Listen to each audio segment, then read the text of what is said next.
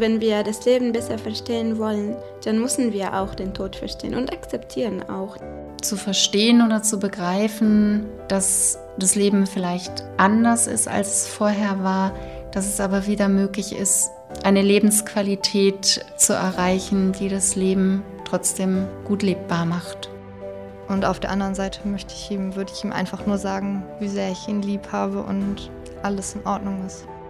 Dasein, der Podcast der Stiftung Hospizdienst Oldenburg. Die Produktion dieser Folge wird finanziell unterstützt von Heinen und Renken, Wirtschaftsprüfer, Steuerberater und Rechtsanwälte in Oldenburg. Auf den Tod eines kleinen Kindes. Jetzt bist du schon gegangen, Kind, und hast vom Leben nichts erfahren. Indes in unseren welken Jahren wir Alten noch gefangen sind. Ein Atemzug, ein Augenspiel, der Erde Luft und Licht zu schmecken, war dir genug und schon zu viel. Du schliefest ein, nicht mehr zu wecken. Vielleicht in diesem Hauch und Blick sind alle Spiele, alle Minen des ganzen Lebens dir erschienen. Erschrocken zogst du dich zurück. Vielleicht, wenn unsere Augen, Kind, einmal erlöschen, wird uns scheinen, sie hätten von der Erde, Kind, nicht mehr gesehen als die deinen.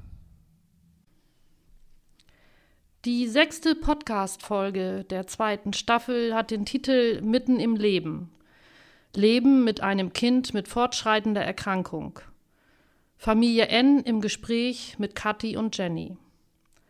Gestartet ist ein Mitarbeiter der Stiftung Tom Steffens mit dem Gedicht von Hermann Hesse, das auch in der Jubiläumsschrift der Kinder- und Jugendhospizarbeit Oldenburg zu finden ist. Ich spreche hier heute die Einleitung Renate Lohmann, Leitung der Stiftung Hospizdienst Oldenburg. Und dieses Jahr ist ein Feierjahr, nämlich das 15-jährige Jubiläum des Kinder- und Jugendhospizdienstes Oldenburg. In der Jubiläumsschrift, über die ich gerade schon gesprochen habe, erfahren wir nachher noch mehr. Jetzt ganz kurz, was macht ein Kinder- und Jugendhospizdienst in Oldenburg? Na, wir begleiten Familien, in denen Kinder leben, die eine Erkrankung haben, von der man nicht genau weiß, wie sie voranschreitet, aber dass sie voranschreitet und vielleicht auch das Leben verkürzt. Wir vom Kinder- und Jugendhospizdienst, das sind die Ehrenamtlichen und die Hauptamtlichen, wir begleiten die Familien zur Bewältigung des Alltags zum gemeinsamen Leben und zum gemeinsamen Finden eines eigenen Weges in dieser Zeit, solange sie auch sein mag. An dieser Stelle möchte ich mich bedanken bei der Presting Neumann Hospizstiftung und der Eisenberg Gossel Kinderhospizstiftung, die beide dazu beigetragen haben, dass der Kinder- und Jugendhospizdienst Oldenburg überhaupt starten konnte und auch die ersten Jahre mit einer Hauptamtlichen besetzt werden konnte. Und auch heute, nach 15 Jahren, sind beide Stiftungen vertreten mit, durch die Stifterinnen noch in Oldenburg da und unterstützen diese Arbeit. Von Anfang an war auch Klaus Backhaus dabei, Pastor Backhaus, der das sehr mit gefördert hat, und die Kollegin Lucia Leumeier-Wieland, die mit mir zusammen auf Reise gegangen ist und wir überlegt haben, braucht es in Oldenburg einen ambulanten Dienst oder braucht es nicht? Und wir haben festgestellt, den braucht es und haben den aufgebaut. Heute ist eine weitere Kollegin mit hier, Beate Weidewitsch, die auch den Kinder- und Jugendhospizdienst mit vertritt. Aber vor allen Dingen vertritt sie auch das Netzwerk, was auch einige Jahre schon besteht. Und dazu leite ich jetzt mal über. Herzlich willkommen, Beate Weidewitsch, Koordinatorin des Kinder- und Jugendhospizdienstes Oldenburg mit dem Schwerpunkt Netzwerk. Hallo. Ja, hallo und danke äh, für die Überleitung, Frau Lohmann.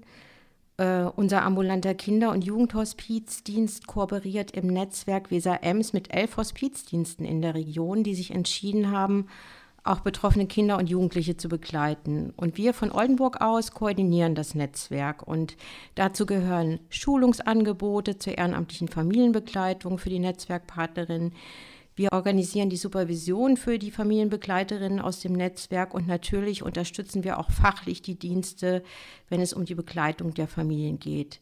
Ganz, ganz wichtig für uns sind auch Qualitätssicherung und Qualitätsentwicklung. Dazu treffen wir uns äh, in fortlaufenden Workshops in Oldenburg und eingeladen zu diesen Workshops sind ehrenamtlich Mitarbeitende in der Familienbegleitung, hauptamtlich Mitarbeitende und natürlich die Familien. Das Ziel all, äh, unserer Maßnahmen ist, die Begleitung und Versorgung der betroffenen Familien im Flächenland Niedersachsen sicherzustellen und natürlich zu verbessern. Also wir laufen so ein bisschen unter dem Motto, besser geht immer. Ja, in dem Zuhören von Beate Weidewitsch habe ich noch gedacht, wir könnten so viel erzählen jetzt über die Begleitung. Wer sich darüber genau informieren möchte, fragt uns natürlich einfach.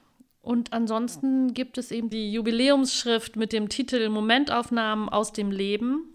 Und darin sind Geschichten erzählt aus Begleitungen, die Ehrenamtliche hier in den letzten 15 Jahren gemacht haben, aber auch Kinder und Eltern beschreiben aus ihrer Perspektive, wie sie die Diagnosestellung und das Leben und auch die Begleitung für sich erlebt haben auf ihrem Weg. Diese Jubiläumsschrift ist hier bei uns im Dienst abzuholen oder wir schicken sie auch gerne zu. Und da drin sind eben Bilder von Kindern und ein Bild oder mehrere Bilder ist von Lara. Lara hat ist die ältere Schwester von Lynn. Lynn begleiten wir. Und in dem Hauptteil dieses Podcasts hören wir eben einen Vater aus dieser Familie, der mit Kati und Jenny, die wir aus den anderen Folgen ja auch schon kennen, im Gespräch ist über diese Begleitung. Dazu lade ich herzlich ein. Bleiben Sie noch dabei, hören Sie sich diese berührende Geschichte an. Holen Sie sich das Heft hier, unterstützen Sie unsere Arbeit und machen Sie auch weiterhin möglich, dass der Kinder- und Jugendhospizdienst in Oldenburg und im gesamten Netzwerk ähm, weiter Familien unterstützen kann. Herzlichen Dank. Ja, heute sind Jenny und ich bei Familien Opalik zu Besuch und sprechen mit Sebastian über seine besondere Familiensituation. Ähm, Sebastian, was ist denn deine Geschichte, die du heute mitgebracht hast? Ja, unsere Geschichte ist, dass vor viereinhalb Jahren ähm, unsere Tochter geboren wurde und ja, die leider einen Gendefekt hat, der nach etwa einem halben Jahr erst festgestellt wurde. Und aufgrund dessen hatten wir einige OPs, einige Schwierigkeiten. Ja, das ist so unsere Hauptgeschichte. Und damit seid ihr dann beim Hospiz, Hospizdienst in Oldenburg? Genau, nach etwa einem Jahr ungefähr, ja. Also seid ihr schon länger dort dann? Wir sind schon länger da, ja. Hm. Wir sind damals über Frau Heppelmann, hieß die. Die haben wir damals im Krankenhaus, also unseren ersten Krankenhausaufenthalt in äh, Oldenburg kennengelernt. Und die hat uns dann nachher an den äh, Hospizdienst weitergeleitet. Da haben wir dann Frau Weidewitsch kennengelernt. Genau. Ja, die haben uns dann geholfen. Also die Frau Heppelmann, die war für die ersten Anträge da. Wir mussten eine ganze Menge Anträge stellen, um, wie für den Gen, äh, Gentest, ähm, solche Geschichten und wo wir uns anschließen können und sowas. Und da hat die uns halt geholfen und unterstützt. Und da sind wir dann halt, wie gesagt, an den Hospizdienst gekommen, die dann alles weitere mit uns gemacht haben. Und wie lange ist das jetzt äh, her von der Geburt eurer Tochter, bis ihr euch an den Hospizdienst gewandt habt? Mm, circa ein Jahr war das. Also jetzt dreieinhalb Jahre her. Und der Gendefekt, also du hast jetzt gerade gesagt, ihr seid darüber ähm, an den Hospizdienst gekommen, weil es da so viele Sachen zu beantragen und auszufüllen gab. Also es ist eine relativ ungewöhnliche Geschichte. Mhm. Also das war anfangs so, wir dachten, es wäre ein ganz normales Kind. Oder sie wäre ganz normal geboren worden, hatte halt ein bisschen Probleme beim Atmen, war dadurch auch ein bisschen blau, ähm, konnte nicht richtig trinken. Und dann sagte man uns die erste Zeit, das wäre äh, einfach, dass er, ja, Käseschmiere sagt man ja, dass das noch so in der Nase wäre. Aber nach einiger Zeit haben wir gesagt, nee, das kann nicht sein, das stimmt einfach nicht. Weil, wie gesagt, es wurde nicht besser. Und dann haben wir sie testen lassen beim HNO und der hat festgestellt, dass die Nase dicht gewachsen ist. Die ist knöchern verwachsen gewesen. Ähm, Kornaladresie und äh, Stenose. Ja, und äh, da haben wir dann daraufhin dann mehrere Untersuchungen gemacht worden. Da haben wir dann irgendwann noch einen Gentest gemacht, weil ganz oft mit dieser Diagnose geht auch das Schad-Syndrom einher. Das ist ja auch ein Gendefekt ähm, der auch nicht sehr häufig vorkommt. Äh, und dann bei dem Gendefekt haben sie halt dann festgestellt, oder bei der Gendiagnose haben sie festgestellt, dass es nicht das Schad-Syndrom ist, sondern ein einzigartiger Gendefekt, den so auch noch keiner hatte, oder den, der noch nicht äh, in der Gendatenbank äh, ver vermerkt ist. Ähm, ja, und damit einhergehen dann auch so andere Probleme wie Entwicklungsverzögerung, Analstenose, ja, und noch so einige Sachen. Und wie geht es euch jetzt äh, so damit? Also dir, deiner Frau, deiner Tochter und auch der Schwester? Ähm, mittlerweile hat sich natürlich alles ein bisschen eingespielt und damals war es natürlich recht beschissen. Ja, das kann ich mir äh, Vor allem, wenn man denkt, dass man ein gesundes Kind hat. Und dann ist es natürlich erstmal so ein, so ein freier Fall, ne? dass man dann erfährt, dass man kein gesundes Kind hat, weil uns auch keiner sagen konnte, was einem mit einhergeht. Keiner konnte uns sagen, was dieser Gendefekt genau bedeutet, weil er so einzigartig ist und so groß ist, dass äh, ja, dass mehrere Gene einfach betroffen sind. Das kann von nicht laufen können, nicht reden können und, und, und. Das kann alles beeinträchtigt sein. Deswegen war es natürlich anfangs ein Riesenschock. Und da waren wir natürlich über jede Hilfe dankbar damals. Ne? Wie habt ihr das sonst so gemeistert? Weil ihr habt ja auch noch eine weitere Tochter. Wie habt ihr das dann geschafft?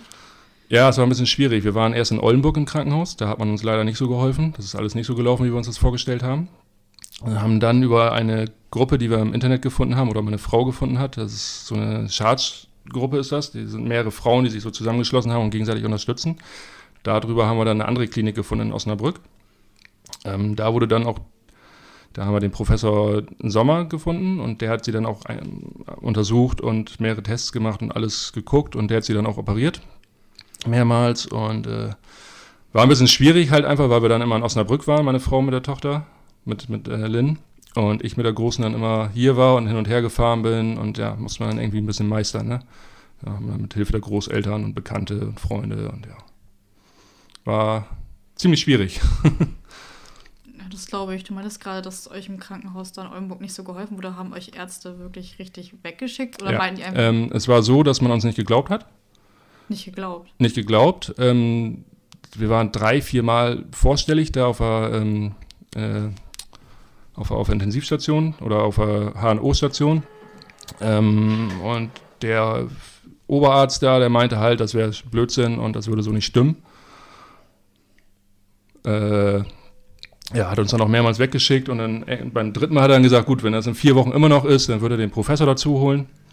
Und das ist dann auch so gewesen. Ähm, der Professor, der hat uns dann, hat äh, Lynn dann operiert ähm, sagte auch, dass sie knöchern verwachsen war. Die wurde dann aufgebohrt, die eine Seite. Die andere Seite war ähm, nur, also nicht ganz dicht, die war nur äh, eng. Die haben sie dann auch aufgebohrt.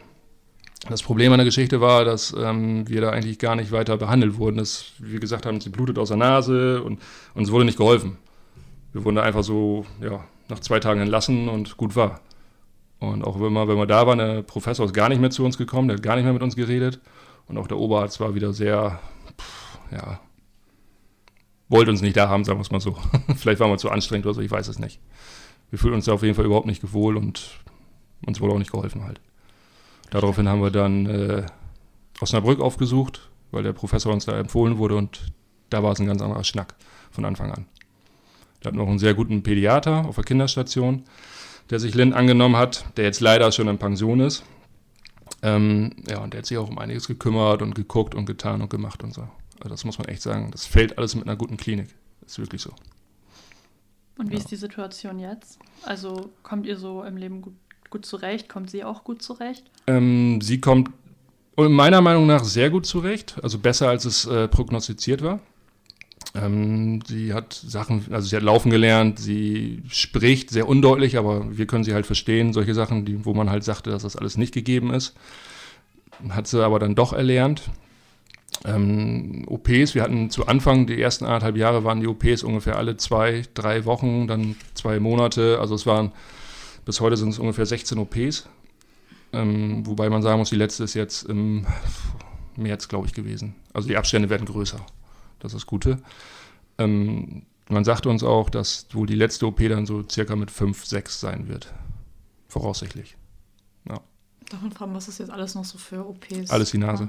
Es war eine. OP dazwischen, da wurde der, der After operiert. Der war auch hm, versetzt, der war nicht an der richtigen Stelle. Ähm, aber da musste Gott sei Dank nur einmal operiert werden. Das war auch in Osnabrück. Da fühlt man uns auch sehr gut aufgehoben. Und der Rest ist immer Nase. Und äh, Ohren, Entschuldigung. da hat sie Röhrchen reingekriegt. Ja.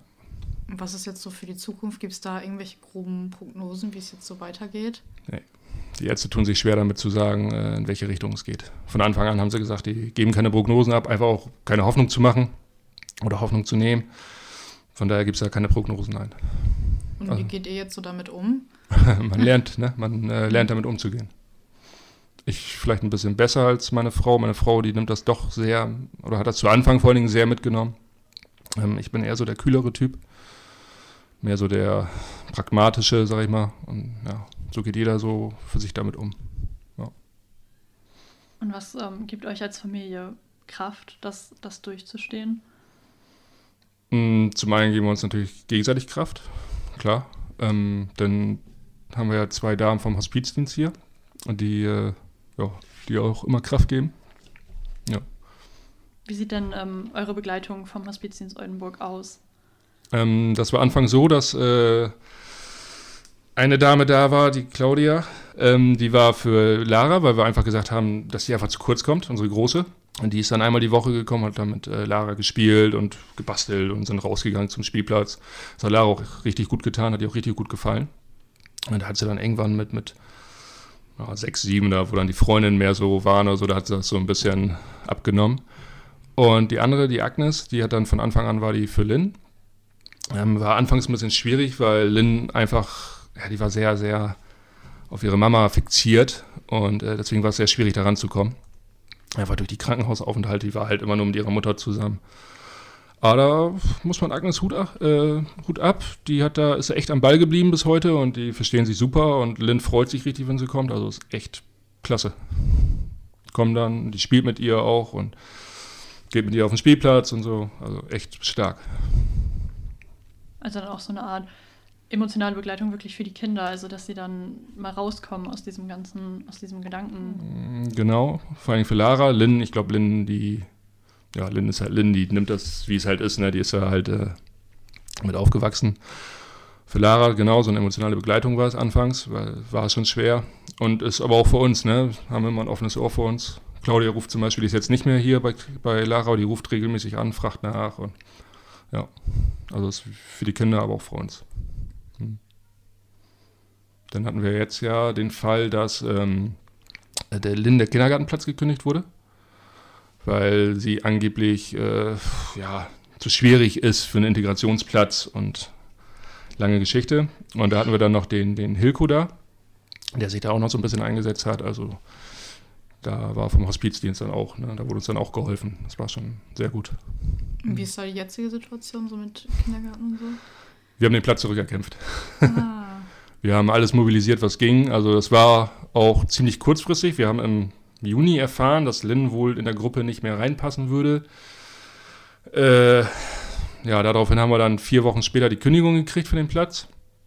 Äh, war auch ziemlich scheiße, muss ich sagen. Weil daraufhin hat meine Frau auch ihre Arbeit verloren. Weil wir keine Betreuung hatten. Ähm, und jetzt haben wir den mit Gemeinde, mit Kirche, mit Hospizdienst und mit Anwalt haben wir den zurückerkämpft.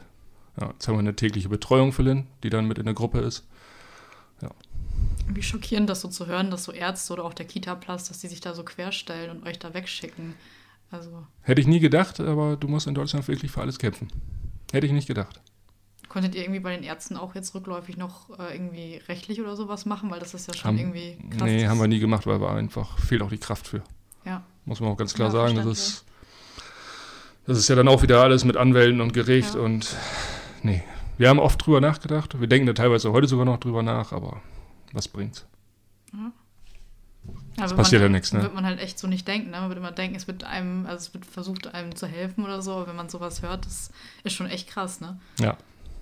Ist auch so. Ja, vor allen Dingen, wie du gerade auch schon gesagt hast, wenn ähm, Lynn nicht mehr in den Kindergarten gehen kann und dann jemand immer für sie da sein muss, dann kann man vielleicht nicht mehr arbeiten gehen. Da hängt ja ein riesen Rattenschwanz ja. dran und die Probleme werden immer größer. Das ist wirklich eigentlich unverantwortlich, dass sowas einfach gemacht werden kann. Richtig. Da waren wir auch echt schockiert, als das jetzt so durchgezogen wurde. Aber wie gesagt, wir haben jetzt dafür gekämpft, dass wir den Platz wieder kriegen. Also, wie gesagt, du musst für alles kämpfen. Ne? Das kann ich auch jedem nur empfehlen, allen anderen Eltern, du musst kämpfen. Vielleicht hat nicht jeder die Kraft, aber anders geht's nicht. Und der Hospizdienst ist dann auch dafür dann da, sich dafür mit einzusetzen. Ja, Die helfen dann auch. Mhm. Ne? Die schicken dann jemanden, in dem Fall war es der Hilko, der auch hier aus der Gemeinde kommt. Und der hat dann auch mit dem Kindergarten gesprochen und hier den Leuten, den er kennt, die er kennt und ja, die setzen sich dann auch ein, ja. Also, die machen schon einiges. Das ist doch gut, ja. Ja. Hat sich dann ähm, generell der Umgang mit der Situation so mit der Zeit verändert? Ihr seid ja wirklich schon jetzt lange beim Hospizdienst, schon ein Jahr nachdem Lynn geboren wurde. Hat sich da dann wirklich mit der Zeit mit dem Hospizdienst sozusagen was verändert an, an dem Umgang, an dem, an dem Gefühl? Also das Gefühl war sowieso immer gut. Wir haben uns ja immer gut gefühlt mit denen. Ähm, klar, anfangs ging es halt auch viel darum, da hat die Frau Weidewitsch auch viel geholfen, diese ganzen Anträge stellen mit Pflegekasse und, oder Pflegeversicherung und alles, was dazugehört. Ähm, das hat sich dann nachher natürlich so ein bisschen verlaufen, weil dann lief das ja alles und man kommt ja auch selber so ein bisschen rein, man kennt sich dann selber auch aus und weiß, wo man hin muss, was man machen muss und so. Und dann ist das hauptsächlich diese, diese Betreuung für die Kinder, ne? das Spielen und sowas. Ja, darum geht es jetzt hauptsächlich. Geht es euch jetzt auch psychisch irgendwo vielleicht mit der Zeit jetzt anders oder dass ihr anders auf die Situation blickt? Schwierig. Ähm, ja, es ging besser, weil man sich halt auch einfach mit der Situation ein bisschen abgefunden hat, so Wege gefunden hat. Wir waren eigentlich auch glücklich mit der Kindergartensituation, aber dadurch, dass er mit dem Kindergarten jetzt nochmal war, das hat er natürlich nochmal so ein bisschen zurückgehauen. Ne? Das war jetzt auch eine stressige Zeit, weil wir innerhalb von kürzester Zeit wirklich alles mobilisieren mussten ähm, vom Jugendamt über Integrationsamt, wie gesagt, Hospiz, äh, Gemeinde. Wir haben hier, war ja gerade Gemeindewahlen und Bürgermeisterwahlen wir haben jeden damit ins Boot geholt, der sich hat aufstellen lassen. Und haben da auch jeden heiß gemacht, da hinterher zu gehen und weil es ja nicht sein kann, dass du ein Integrationskind kündigst. Ich meine, wo kommen wir da hin? Ne, nur weil es ein bisschen schwieriger ist als vielleicht andere oder was, ist natürlich ein starkes Stück und deswegen haben wir da jeden reingeholt. Das Gute ist, was man da sagen muss, ist, äh, es hat sogar was gebracht. Es wird hier ein neuer Kindergarten gebaut in der Nähe. Und da werden jetzt wirklich Integrationsplätze geschaffen dadurch. Also es hat sich auch für andere gelohnt. Ist da eine Option, dass äh, Linda auch dann mit hinkommt? Äh, nein, weil der bis dahin nicht fertiggestellt ist. Ah, okay. Wir haben nur noch eineinhalb Jahre. Und äh, ja, wir hoffen, dass wir da in dem Kindergarten bleiben können, wo wir jetzt sind mit der Betreuung. Aber das sieht die Zeit, ne? weil wir jetzt auch erstmal wieder nur einen Vertrag über sieben Monate, glaube ich, gekriegt haben. Und dann müssen wir halt mal weiter gucken, wie es dann weitergeht. Habt ihr da schon einen groben Plan oder schaut ihr dann? Nö. Ist Im doch Moment bestimmt jetzt auch ein blödes Gefühl, wenn man jetzt weiß, okay, jetzt haben wir den Platz wieder, aber die haben das halt gebracht und. Ja, es ist ja. wirklich blödes Gefühl, weil du nie weißt, wo es was passiert, ne? Es ist, es ist halt schwierig, weil das Problem ist natürlich auch nächstes Jahr, Januar, Februar, den hat sie noch ein Jahr im Kindergarten, da will sie auch nicht in den Kindergarten wechseln. Nee, würde man nicht machen. Ja, das ist so. Und wir sind halt mit Integrationsplätzen hier in der Gemeinde sehr rar. Ähm, und heilpädagogischen Kindergarten, der ist in Wildeshausen. Das sind auch nochmal ja, gute 30 Kilometer von hier.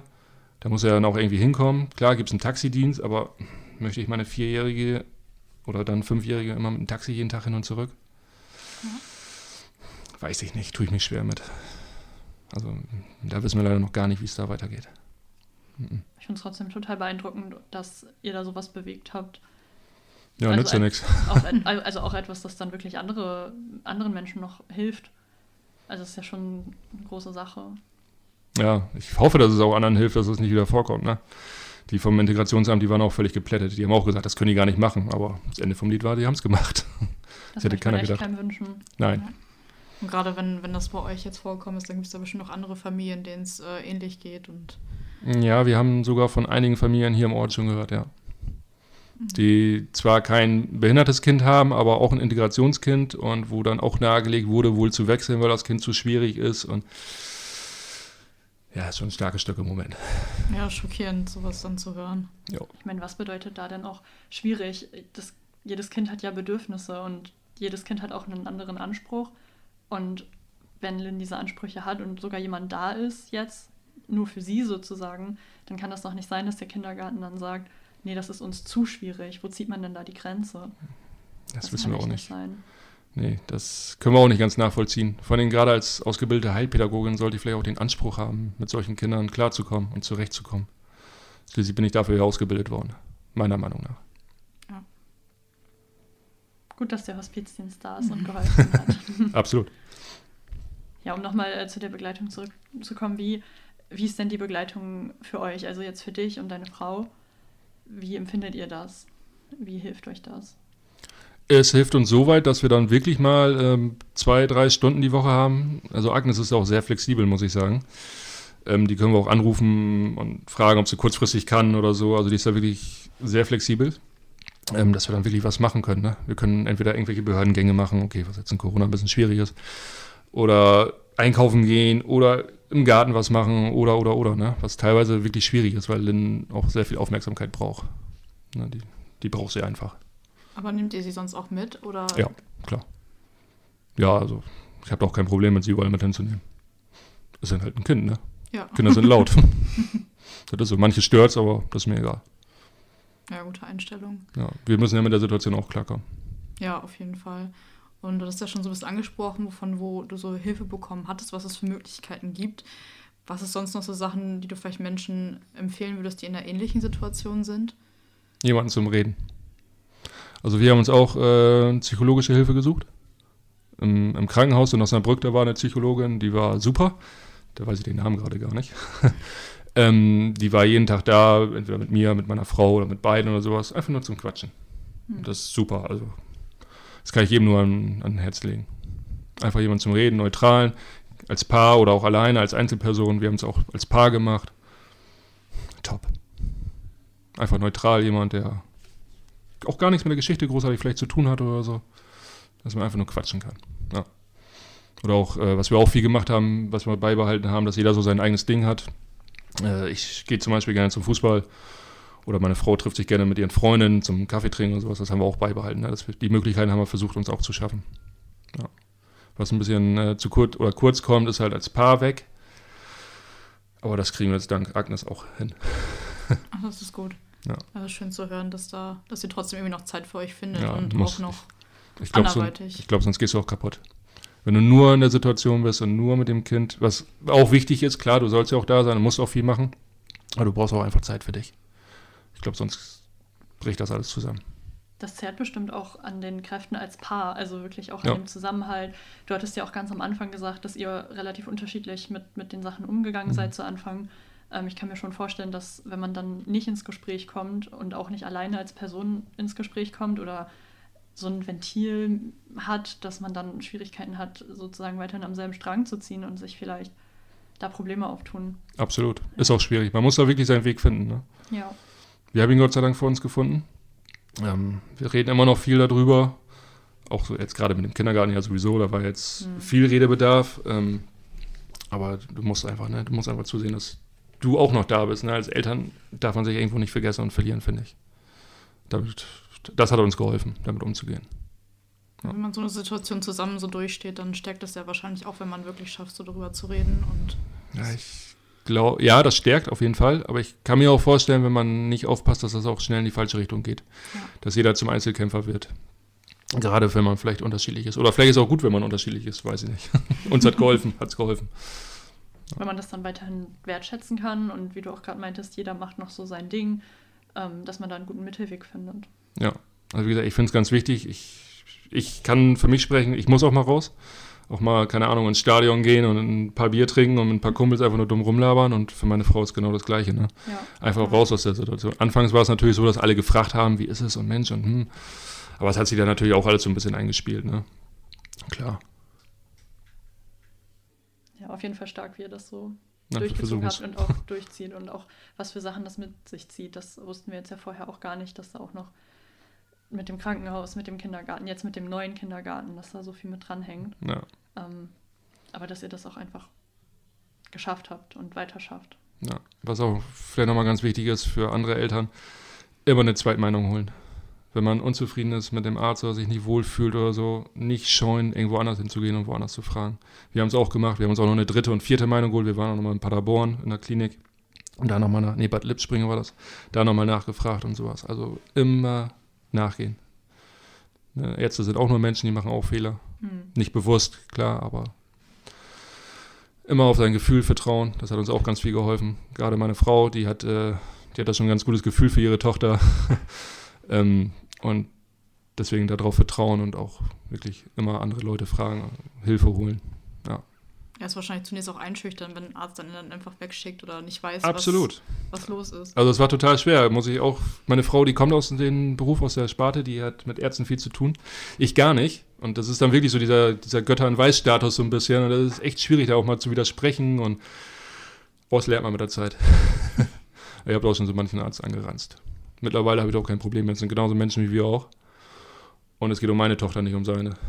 Und ja. Deswegen finde ich auch, kann hat man als Eltern auch das Recht, dann auch mal was zu sagen. Und nicht alles mitzumachen. Und ähm, ihr wart jetzt beim Hospizdienst und Jugendamt, was habt ihr noch? Also was äh, hat alles jetzt gebraucht, um jetzt mit dem Kindergarten und so das alles durchzukriegen? Ist vielleicht auch interessant für Familien, die vielleicht in einer ähnlichen Situation sind, wen sie alles ansprechen können. Mhm. Ähm, also den Träger sowieso. Klar, es ist bei uns, in, in uns, äh, bei uns die Kirche gewesen, die katholische. Ähm, das Integrationsamt ist ganz wichtig, weil die die Gelder freigeben. Jugendamt wird automatisch dann eingeschaltet. Also zumindest war das bei uns, glaube ich, der Fall. Ähm, ja, das sind so die wichtigsten Anlaufstellen. Und die Gemeinde, den Gemeinderat. Oder Stadt halt dann. In Oldenburg wäre es ja die Stadt. Ja. Und auch da nicht abwimmeln lassen. Immer hinterhergehen. Ich glaube, wir haben die ganz schön genervt. Also. Aber dann letztendlich auch funktioniert, ne? Ja, wie gesagt, ich habe auch den Kirchenvorstand einberufen lassen. Das hat mich alles nicht interessiert. Die können auch von mir denken, was sie wollen. Ne? Es geht, wie gesagt, es geht um uns, nicht um die. War ein langer Weg, aber wir haben es geschafft. Erstmal. Wie du auch am Anfang meintest, man muss kämpfen. Ja, ist so. ist wirklich so. Bekommt ihr dann auch äh, staatliche Unterstützung jetzt bei eurem Kind? Ähm, ja, das Pflegegeld. Mhm. Ja, und dann halt, was einem so zusteht, ne? Von der ja. Krankenkasse dann äh, solche Geschichten. Ja. Auch da muss man sich schlau machen. Da muss man immer hinterher. Ja. Ja, auf jeden Fall eine inspirierende Geschichte. Ähm, auch was da wirklich alles hintersteckt, da hatten wir ja auch schon drüber gesprochen. Ähm, weil das denkt man ja so gar nicht. Nee, das ist wirklich so. Ja, dann äh, würde ich sagen, äh, danke fürs Zuhören und dir, Sebastian, danke fürs Dasein. Sehr, sehr gerne. Vielen Dank.